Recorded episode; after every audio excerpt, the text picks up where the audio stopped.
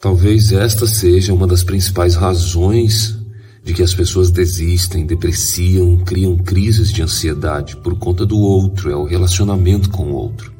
Se você puder agora fazer uma análise, quem suga a sua energia?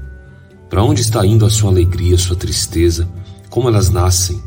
Quem são as pessoas que produzem isso ao longo da sua história? É claro que relacionamento é sempre difícil. A gente sabe que o outro tem um mundo, a cada cabeça é um mundo, uma realidade, uma forma de pensar.